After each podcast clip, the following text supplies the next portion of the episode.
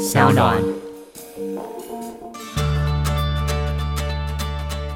他之前有跟我分享说，他有朋友也是用了你今天关心长辈的嘛，然后陆陆续续有在传一些资讯给他妈妈，然后有一天他妈妈就跟他讲说，你最近传的这些东西，我觉得有让我感觉到爱。Hello，大家好，欢迎收听由独立媒体报道者和上浪共同直播的 Podcast 节目《的 Real Story》，我是志兴。在这边呢，我们希望带给你一些不一样的 Podcast 节目，比如说是一些调查报道的幕后，或者是在针对重大新闻议题的时候呢，我们希望可以让新闻的当事人还有记者可以在这边直接的面对面，让你知道他们的心声，或是回答你的问题。这个节目其实做到现在，我们有很多的题目这边被讨论过了，然后报道者也成立五年了，所以我们其实在做很多社会议题报道的时候，常常要面对的第一件事情是现在的读者是什么样的状态，大家希望听见什么，那我们会想办法跟大家做。沟通，或是把议题用最适当的方式让大家可以理解。在这个 social media 的时代呢，其实在做这样事情并不容易，因为会发现大家这个互相理解、互相同理，或是互相对话的距离是越来越大，这个挑战也是越来越大。包括我们讲假新闻啊，或者在讲所有的社会议题、公共议题，或是政见、政治、选举的时候呢，都会面临到同样这件事情。到底在 social media 时代，我们有没有办法对话，或是在数位工具之下，我们彼此到底沟通是更简单的，还是更困难的？那今年其实疫情到现在已经大半年快要过去了，二零二零年几乎呃大家很多人都困在家里。台湾比较幸运是没有做 lockdown，大家不会只能在室内。可是我们看到在世界各地呢，很多人因为疫情的关系，所以在家里面出现了很多的争执，家庭暴力越来越多，或是离婚，然后各式各样跨世代的沟通啊，这些的摩擦，因为疫情的关系也被放大了。所以今天我们想要谈的东西是对话这件事情，我们好像需要重新来练习，因为现在有各式各样新的数位工具。今天呢，我们要找来两位专家，我不知道什么时候称他们专家，等下问看他们，但他们有很多从数位工具的沟通上面看到的失败的经验，以及从里面归纳出他们觉得在这个时代，不只是说话，还有做人处事的一些道理，应该蛮实用的。一位是怡君，一位是七七。嗨，你们好，嗨，大家好。自我介绍一下。哦，好，我可以先，我是怡君，然后我是在家庭诊疗室里面作为版主群管理群们。家庭诊疗室是什么？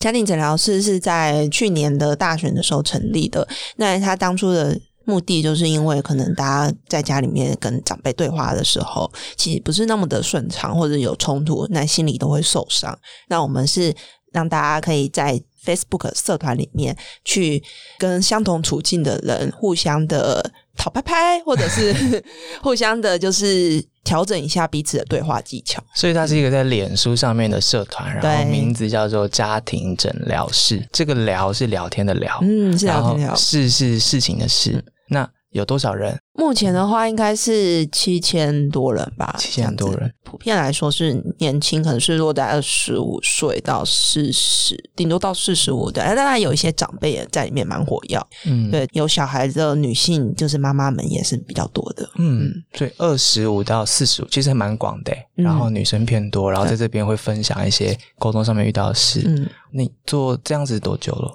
我们应该是从去年六月开始，六月，所以一年多了。嗯、好，我们等下可以看，就是在这边讨拍拍或者是 互相交流的东西是什么。那旁边这一位，大家好，我是去年有经营 Line，你今天关心长辈了吗的琪琪。你今天关心长辈了吗？嗯，它是一个就是 Line 上面的，对，就是、嗯、我不知道大家有没有加过官方的 Line，就是我是基本上我就是里面的。主编也只有我啦，我就是每天会排程发一些比较软性的素材，让你们可以转发给长辈用的。举例，比如说早安图、心灵小语，或者是一些小辟谣的图片等等的。哦，你自己做，自己会做，然后我有一群志工，志工，对我会负责去找要做出什么东西，然后给他们，请他们帮忙把它美化。做多久了？那时候从去年一月做到今年一月，就差不多一年吧。也是一年，对。所以加入你们之后，每天早上就是收到你们送来的这些材料，没错。所以它看起来会像怎样？看起来就是莲花这种，会有早安图，而且这是其中一个追踪者建议我们的。哦，是吗？对，这个概念是因为他们觉得常常收到长辈的早安图，他觉得我们可以用一样的方式去跟长辈互动。哦，对。那还有人跟你要求过什么？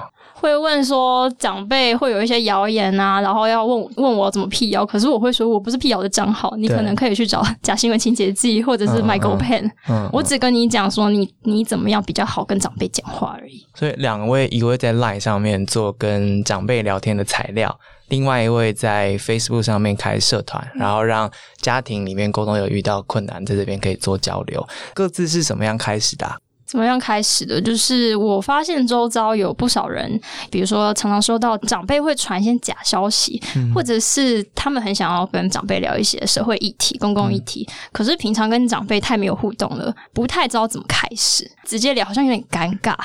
对然后后来我就有一个朋友，他就跟我讲说，他平常就是一个很擅长跟长辈交流感情的人，然后他就对他很擅长，他就教我，他就说你要用里长的方式跟长辈经营关系。里长比如说你要聊假新闻或是聊社会议题，你直接跟他不熟的状况，你就直接丢出来，就说：“哎、我跟你聊什么什么什么的，直接跟他直接跟他辩论。”不行，他说你前面至少要经过两三周的时间，跟他先从软性的就是寒暄关心开始，哦让他就是觉得他对你已经建立出这个信任感，印象是好的之后。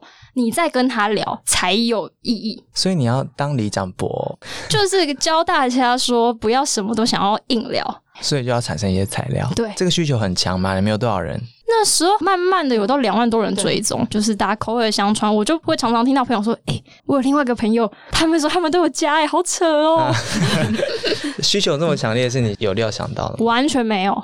所以你你做的东西慢慢就会被转发到大家的家庭里面，然后拿来做早安这些的材料。对对对，我还记得曾经就是有一个追踪者，他就。跟我讲说，他有收到我有转发一张天气图，未来一周天气图。哦，你会做这种很实用的，我就直接抓一些外面的素材，比如说天气风险啊等等的，嗯然后我就会 po 一张图之后，下面的一句话就跟讲说，你们可以试图转发到你的群组里，然后跟长辈说，下礼拜会变冷了，可以多加一件外套。所以你把台词都想好。，对我的重点是我会帮大家想好台词，哦，现在的人是有多懒，很多人真的不会，他们还有一些会直接复制贴上。就想不出来啦。想不出来，想不出来要那张图要说什么。对，所以你要找图，要帮他想台词。没，错，我就是跟大家，我就是顺便教大家沟通技巧。你好像可以控制很多事、欸。我完全可以，而且就是有人他就真的回馈跟我讲说，他本来只是姑且一试，反正他也没试过，没想到转传以后效果超好，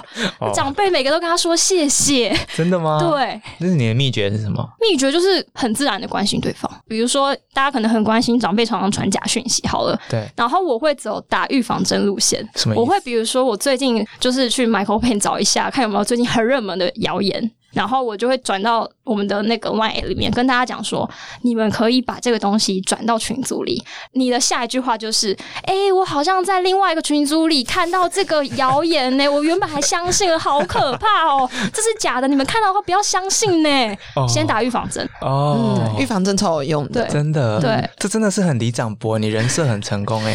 而且我们自己有做问卷调查对，我们发现这种打预防针的辟谣图最多人愿意转。所以你的工作不是真的是里长吧？当然不是，我只是一个软体工程师。哦，你是软体工程师，然后下班之后做这件事情。对对对，我觉得大家会不知道要传些什么跟自己的朋友或是亲人对话。其实后面一个讯息是，其实我们不知道我们之间有什么样的差异，对不对？我说什么东西对他来说可能是不 OK 的，那其实你要一次帮两万个人准备这个材料是蛮困难的。那你要怎么拉高你的做出来的东西的使用度？就日常生活啊，猫啊，或者是哦，对耶，哦对对对，我要讲的是，我其实很常传那种你们可能会觉得很废的东西，嗯比如说我会刻意去上网找一些猫狗搞笑影片，哦，因为我其实有刻意去加入一些长辈群组，我会看他们每天都在传什么，就会知道说长辈就是喜欢这种东西，不然他们干嘛一直互相传来传去。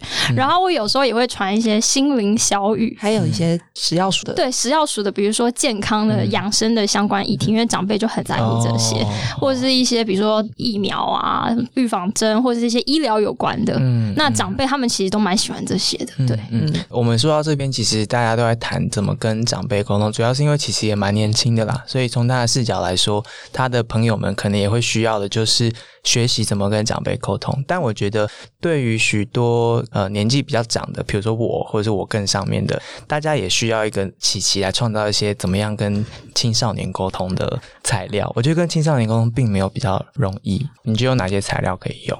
我觉得他必须先知道他小孩的兴趣是什么。比如说，他小孩喜欢看漫画，假设他的目的是跟小孩沟通，他可以去找一些，比如说哪里有漫画展览，就说：“哎，你是不是对这个有兴趣？可以分享给你。”对对，表达说你对他的关心。天气这种也是可以，天气对天气也可以。我觉得天气是一个非常好表达关心。对，然后猫啊狗啊这些可以可以可以，这些材料真的是功德无量，万用。那呃，在家庭诊疗室呢，其实家庭诊疗室刚刚谈到二十五到四十。五岁，大家遇到的问题，除了在赖上面不知道传什么之外，还有什么样子的问题？嗯，我们这边看到就蛮多，可能他原本跟家里就已经有一些创伤在了，没有办法跟家人好好对话，已经很久了。但去年的状态的时候，其实是逼着他们要回去跟自己的父母谈很难很难的议题。嗯，对，所以我觉得去年大家蛮多人都算是有受伤的状态。哦，所以其实大家是因为时事的关系，你指的是选举吗？嗯，对对，就就去年的话是这样，但可能他前面长期已经累积了很长一段时间了。嗯嗯嗯，所以其实选举激发的是那个过去累积的事。对，其实都是激发，因为像我们在选完的时候。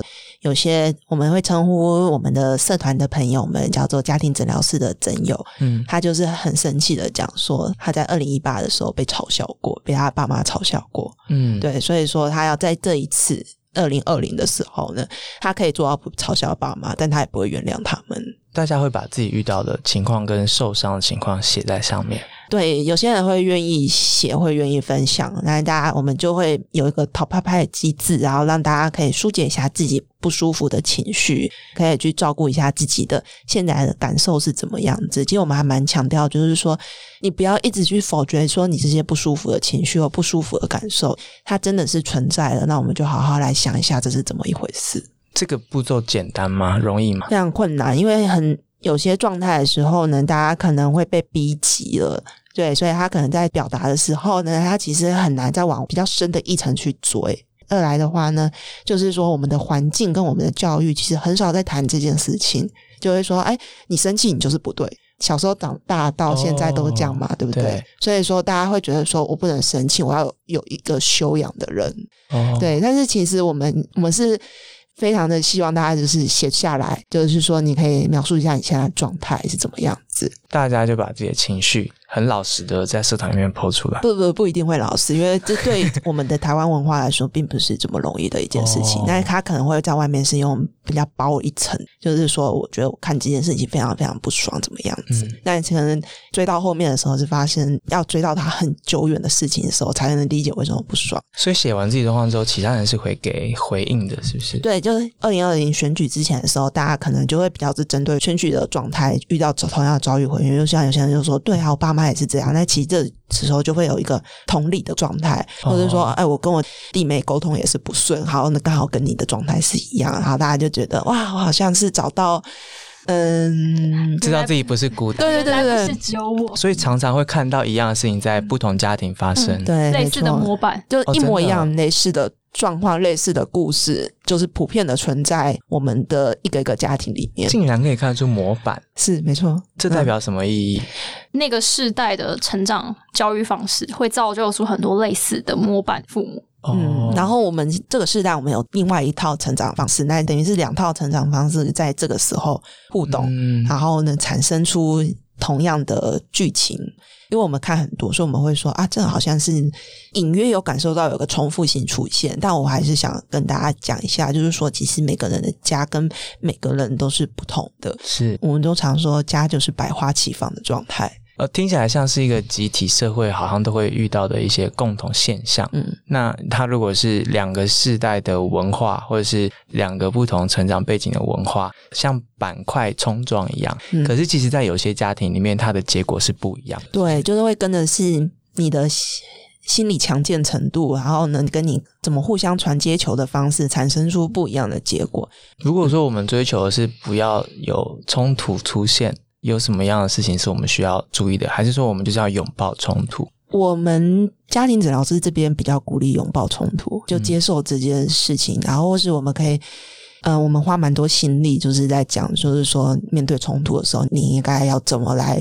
面对自己的感受，对，什么叫做拥抱冲突？就是拥抱冲突的话，我们讲一些比较简单的，好了，就是说，假设你在往赖的方式在跟你的家人对话的时候，你发现那个气氛已经越来越糟，然后你整个都压起来了，很生气的时候呢，其实呢，你可以考虑一下，就是说，你就先暂时不要回一下，但是不代表说你逃避这个问题。我们常说，这就有点像是乒乓球的概念嘛，就是他打过来又打回去。对，我们先把它放慢一点。对，或者是用一些那个你今天关心长辈了吗的天气图，很多人这样。它是可以拿来修补关系的吗？我跟你说，如果收到一些读者的回馈，我觉得很有趣，可以分享。比如说他在家庭群组。一开始要聊政治的时候，因为他跟他爸爸立场不一样，他们很常吵架。然后他爸爸就是气到还说什么：“你就给我退出，你不要在这边聊。”退群哦。对，然后后来呢，他就开始想说：“好吧，换个方式。”所以他就开始转传我的早安图。哦。他说转到后来，他爸开始跟他互传，好像在分享说：“哎，我也来分享我的早安图。”然后就开始转，或者是非洲猪瘟那时候非洲猪瘟很严重，所以他就会关心，就是跟家人提醒。然后转了好一阵子以后，他就跟我讲说：“哎。”我爸居然开始跟我讨论政治了啊！真的，他愿意听我讲话嘞，很扯哎！谢谢你们，真的假的？就是有这么扯的结果。可是这是一个过程，这是一个过程，这个不是一个一次两次就是有的成果，大概都是你至少要 run 个一季。嗯，它是日积月 对，它是日积月累。所以，请大家以后在处理家庭冲突的时候，我们的 tempo 是以季来算的，对，每一季的目标。而且，我有一个重点就是。你永远都要留下一次对话的空间，嗯，不要把你们的路锁死，嗯，所以不要想说要一定要吵赢对方，让就是让对方没有台阶下。你以为你赢了，其实你输了，因为他再也不想跟你讲。哇，这个是很高深的智慧。因为我真的一直想要倡导，就是我们永远要留下一次的对话空间。假设你想跟他有下一步的沟通的话，回应我刚刚说，就是如果你真的都压起来了，你很生气了，那我们真的就先暂停都没关系。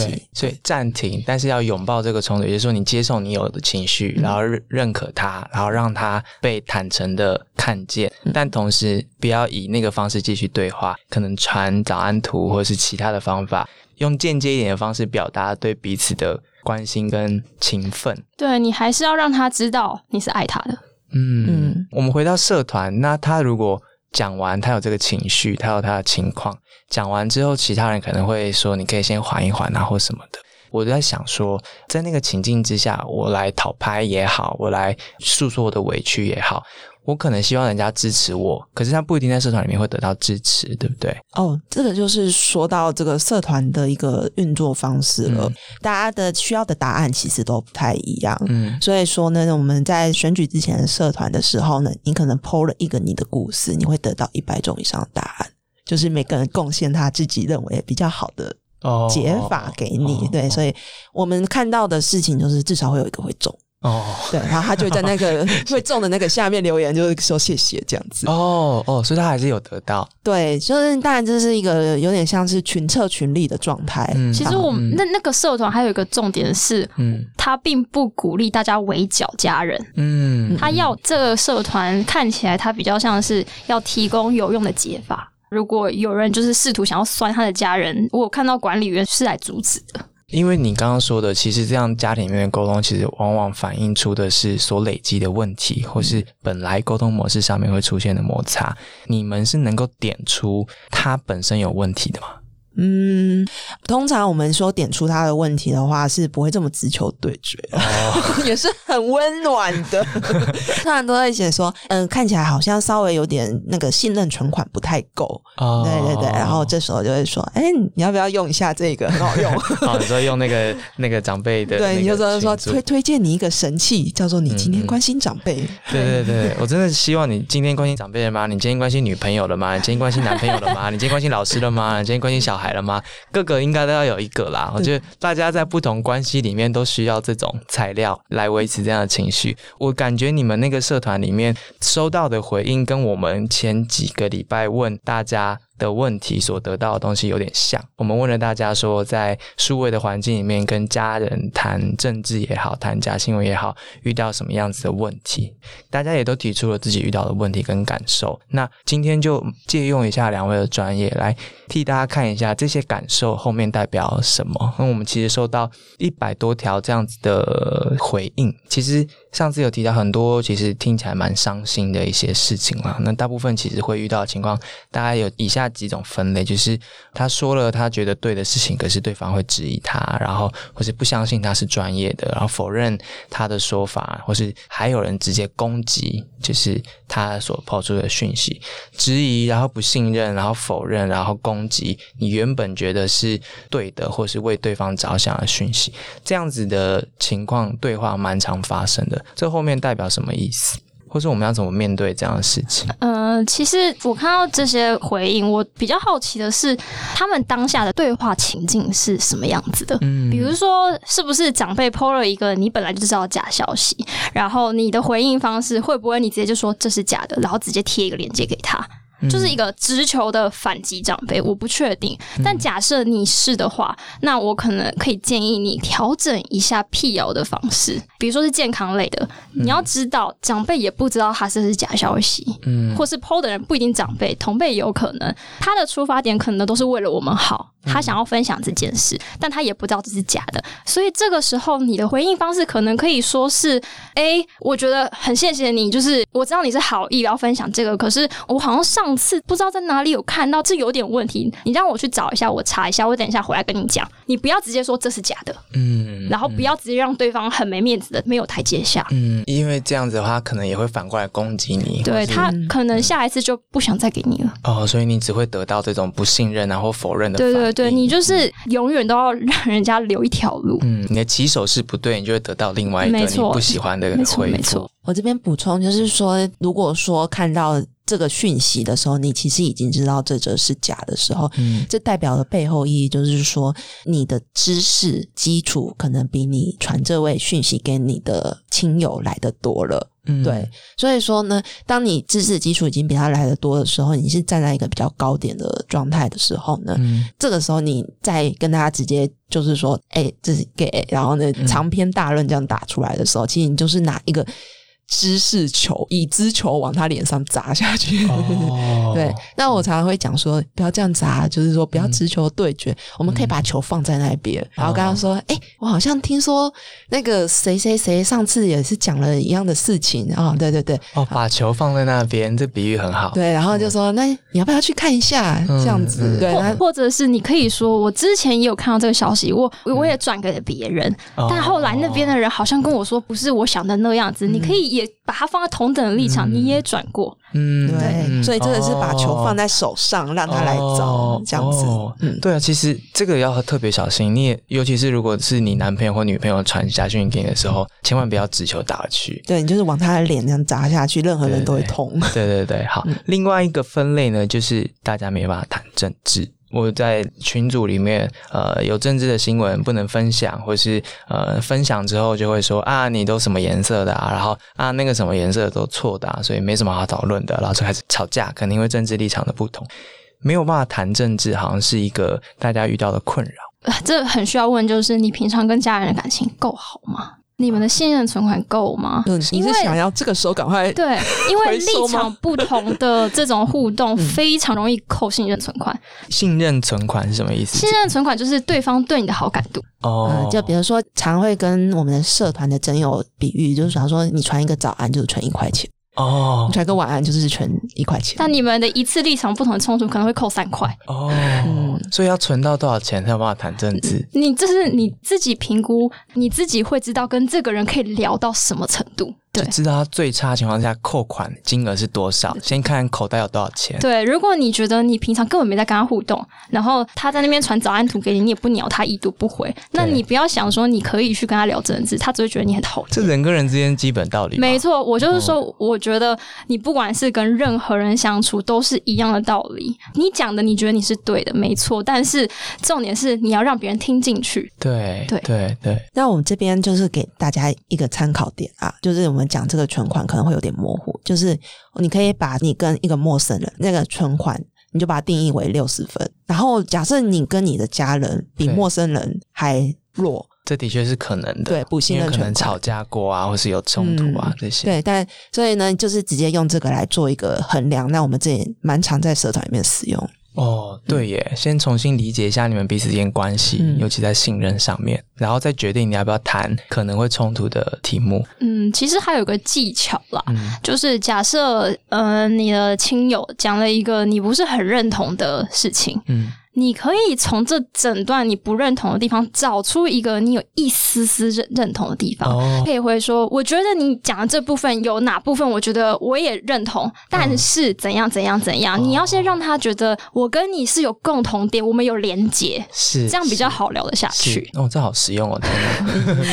另外一个分类呢，就是比如说我们会收到一些很明显是错误的医疗讯息，比如说喝盐水就可以治武汉肺炎这种，即使是这么明显错误的讯息、假讯息或不实资讯，但是对方仍然坚持说他是对的。其实你在试图做沟通或是表达不同意见的时候，对方是以坚持的态度来回复你的时候，这种情境之下，我们还能够怎么做，或是这后面代表什么意思？就是说，嗯，因为大部分的状态就是，比如说这个遗忘即知，就是嗯，可能是问题很大，但如果他很坚持的话，那可能通常都是代表一件事情啦，就是说传给你的人他的上一层的信任值蛮高的，哦，讯息的来源是一个呃信用程度非常非常高，对对对对权，威这样子对。嗯，对，所以有可能这是第一个状况。哦，对我们可能看到都是当下传而已是，是但是没有是心想到是上一层。是是，是对对。对，然后第二层就是说，他可能是他想要关心你，这也是有可能，所以他就是找了一个讯息。对，对然后第三个有可能的事情就是，这个可能在亲友之间，我看起来是比较少见啊，但还是有，就是他想要占赢你，他想要赢过你、这样子。哦哦，所以他坚持他是对的，对他要坚持他是对的，对。嗯那我们通常如果说遇到坚持是对的话，我们都会建议就是跟他说对，好简单哦。对，就说 哎、对，就先认同他，就说嗯嗯嗯嗯，不过我还是有点不太理解这样子，哦可以装笨一下。对，可以装笨一下，装笨是蛮实用的一个技巧，对。所以遇到坚持的时候就是装笨，对。同意他啦，对同意他对。因为他可能后面有其他的原因，对，他可能背后有一些逻辑跟脉络，但我们不知道。嗯嗯。其实说对，然后装笨一下是一个我们非常常用的手法，我们叫做田野观察。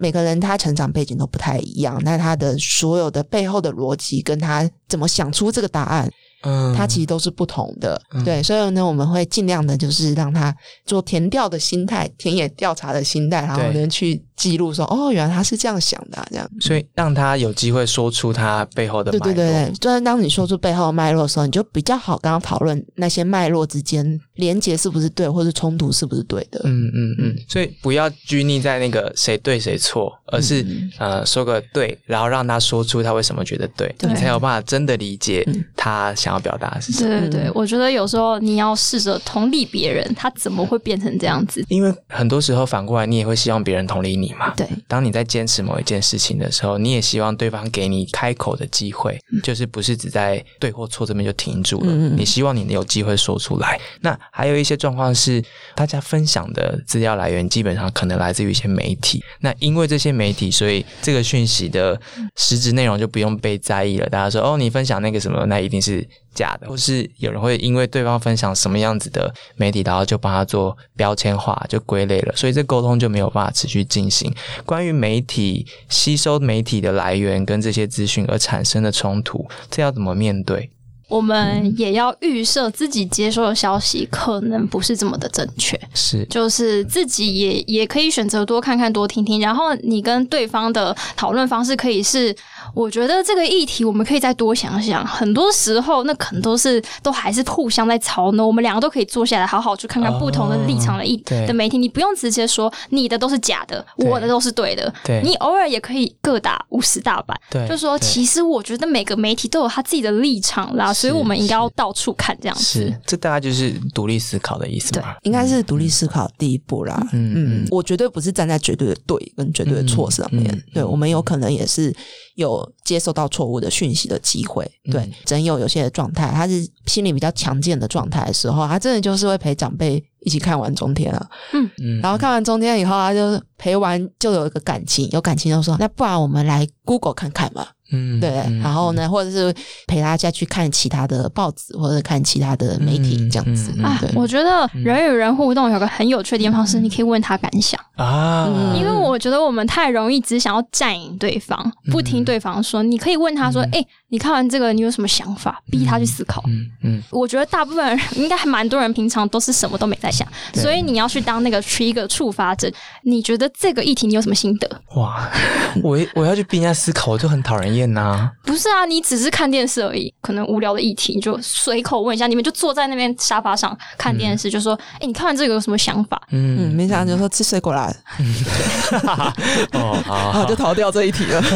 好，人生真的不容易耶。两位刚刚其实我们陆续给了很多的方法，或是可以用的工具，但要不要用，这其实是最难的，对不对？嗯，嗯我这边可以给听众一个建议啦，就是说，因为有些方法它真的蛮需要看你的心理的数值，或者是心理的坚韧的状态。对，嗯然后我会建议，就是说，如果你感到不舒服的时候呢，你可以就是先暂时不要挑战这么难的方式。哦，对，你要还是要回到你自己的心理的状态，不要强迫自己一定要学会这种方式。呃，出街的话就是简单的关心就好。对，哦就是早安晚安，这是最初阶。你可能关心了一年之后，就会看出差别。就是他之前有跟我分享说，他有朋友也是用了你今天关心长辈的嘛，然后陆陆续续有在传一些资讯给他妈妈，然后有一天他妈妈就跟他讲说，你最近传的这些东西，我觉得有让我感觉到爱，哇，很伟大。对，他之前传的就是那些政治上的 一大篇文章，就只会被划掉了。哦，可能是报道者的文章。对 对对，对对对，我们有一些图卡，要要的话分享下图卡，对对对，对，就是让对方先感受到爱，其实是蛮好的开始。这是不能跳过的一步。不能跳过，因为我自己的观察，我觉得人类很容易以人废言。嗯，这句话的意思就是，当我对这个人是好感的时候，他就算讲的东西我没有很认同，可是我会试着去，就试着去稍微接受他。可是当我不喜欢你，你就算讲的东西是对的，我就是要找你麻烦。哇，天，这好现实哦。这就是这么现实，所以我一直觉得，你想要去聊一些很硬的东西，你一定要先让对方对你有基本的好感度。嗯，哦。而且这件事情并没有说我一定是在家里面发生，跟朋友也是哦，对，在朋友里面也是。因为我是一个可以跟陌生人聊政治，他们也不会生气，真的，对他们会觉得很有趣。他这个是身经百战的传教对士，对对，不是，我觉得有一个很重要的一点是，你不要让跟你立场不同的人觉得他讲出一个跟我立场不同的话，我会不喜欢他。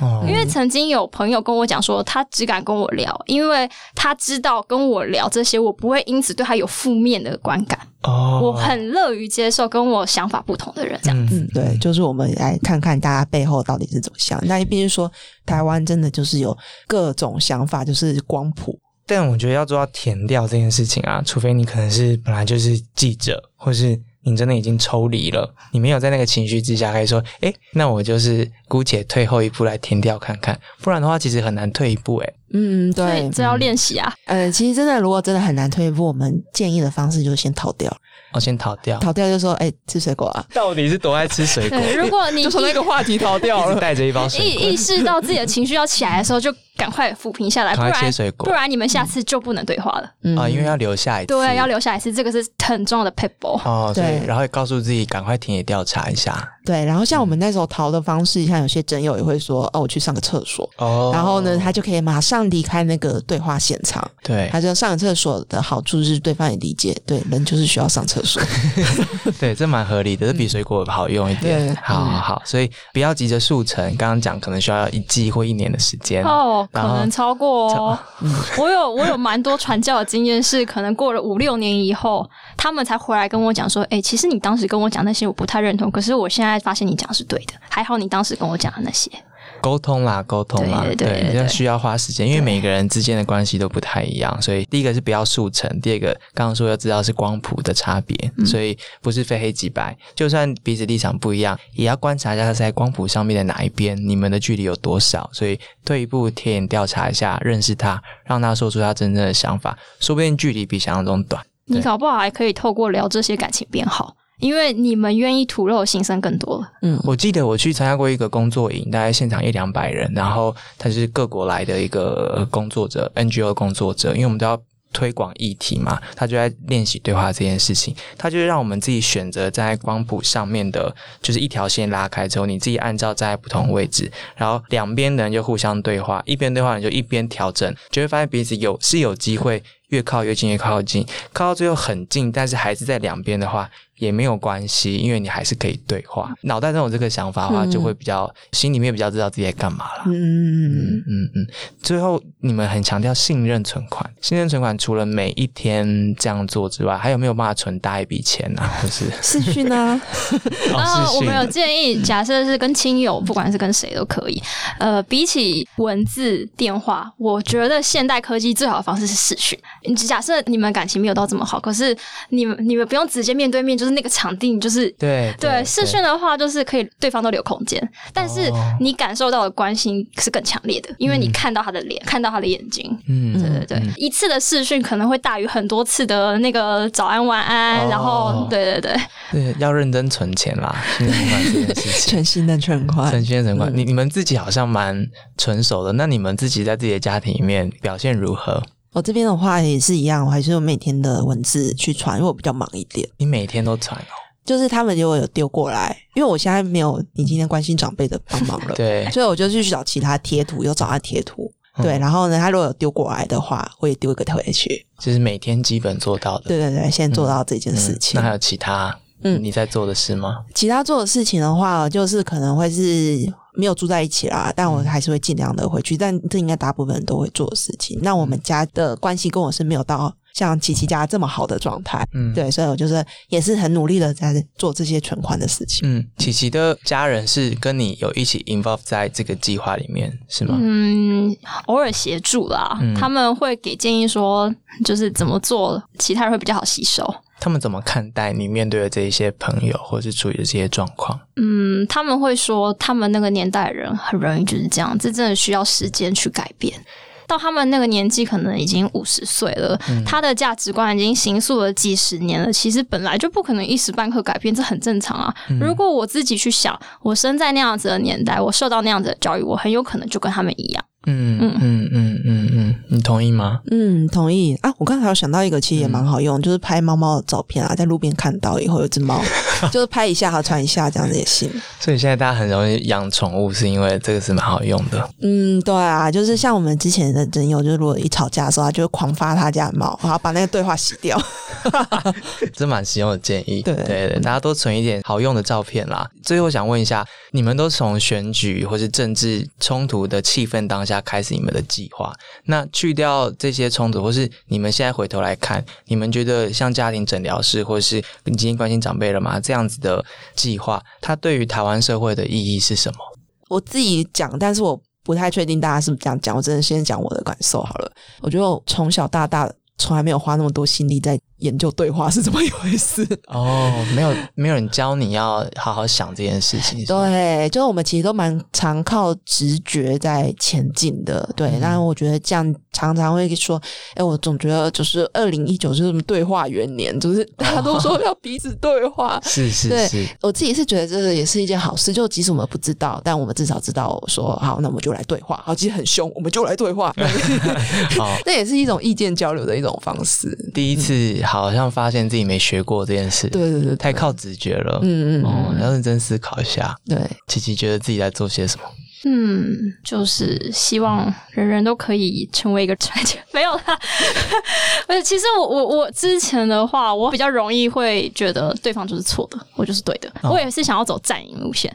可是直到我可能有一次，我以前爱在网络上跟别人比战，我也是有这个时时期的。是是。然后我后来就试着调整我的做法。我一开始也都很爱酸别人啊，然后骂别人。但是我直到有一次，我就是试图用很理性的方式。跟对方讲，然后讲了就是一些话，然后对方居然回我说：“虽然我不认同你，可是我愿意听你讲话，因为我觉得你是认真要跟我对谈。”所以我就发现，其实立场不同的人是可以认真坐下来对话的。哎，嗯，对，嗯嗯，调整一下自己，其实有不同。对对对，你酸别人一定不会对话。嗯嗯嗯，最后有没有什么要跟我们的听众说？不管他们在。对话这件事情上，尤其是数位工具的对话上，有没有遇到挫折？你们有没有什么想要告诉他们的？当然就是也是可以欢迎加入社团啦，这样子。然后你帮我标记一下报道者，这样我们比较知道你从哪里来 不用。不用 然后要讲的一件事情就是说，这个挫折是会有的。嗯，对，一开始大家都是这样走过来的。嗯对，那实际上要前进的话是需要一段时间的。对，但是，像我们有些诊友也是这样讲，就是说他真的觉得很痛苦，但是他真的不想要放弃。对，因为他看到别人的也是可以这样前进的进步。对，所以他其实立场跟大家彼此不同，但他还是很想要继续在谈说他真正想要表达的跟在意的事情。所以一开始只是让大家拍拍地方，但是那些故事先让大家知道，其实坚持下去，不要放弃是有机会的。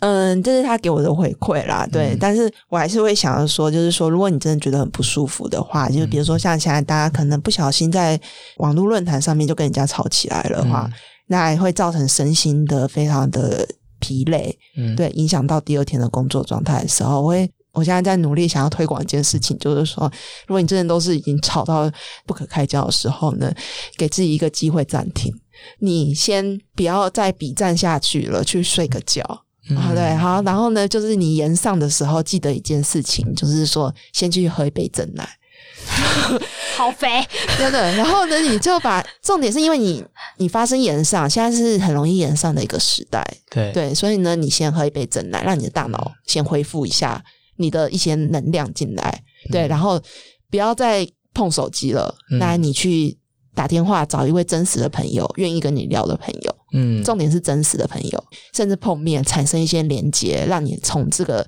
延上的状态先脱离出来。嗯，照顾好自己，对然后我们再来想想接下来要做些什么。嗯嗯这个数位环境是把大家逼得蛮惨的啦，就是随时随地都有可以沟通的可能，但你随时随地都会被人家沟通，对收到一些讯息，对对对对，所以 大家压力也都蛮大，所以有时候嗯让自己休息一下，然后离开一下，对，所以后有个叫做 Facebook 假，我不知道大家有没有听过，对 就是放个假。对对对，就是稍微离开一下这个嗯 Facebook，、让自己休息。所以说不定要重返这个可以沟通的状态，就是约一下一起去没有网络的地方，一起做一些不用说话，然后没有网络，但是可以一起做的事情，比如说买菜啊，或者是做菜啊，或什么的，那也是信任存款的一个方式。嗯，呃，我我就是推荐大家一定要先把自己照顾好，让自己成为一个状态很好的人，然后适当的休息，其实为了走更长远的路。因为大家其实比较喜欢正向的人，所以当你是个正向的人，你比较容易就是会达成你想要做到的事情。但是你也不能在社交网站或者数位环境下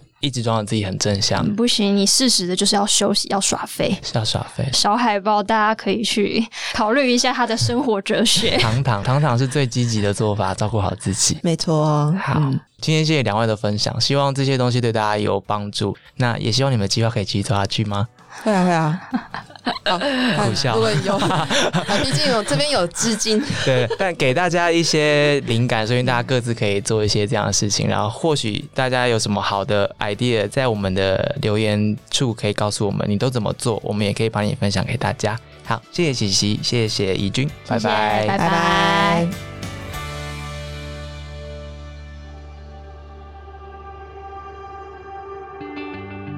谢谢你的收听的收听到了最后，今天很谢谢怡君跟琪琪来分享。那如果大家对于更多的故事或是方法都有兴趣的话，可以在脸书上面搜寻家庭诊疗室。我们做这个题目其实初衷非常简单，就像一开始说的一样，我们要练习，其实我们要更努力的练习，让人跟人之间的沟通是可以好好照顾好彼此的，而且是可以好好照顾好自己的。我们一起来练习对话。如果你对我们有任何的建议的话，欢迎留言给我们。如果你想支持报道者的话，也欢迎你定期定额或是单笔捐款的方式加入我们。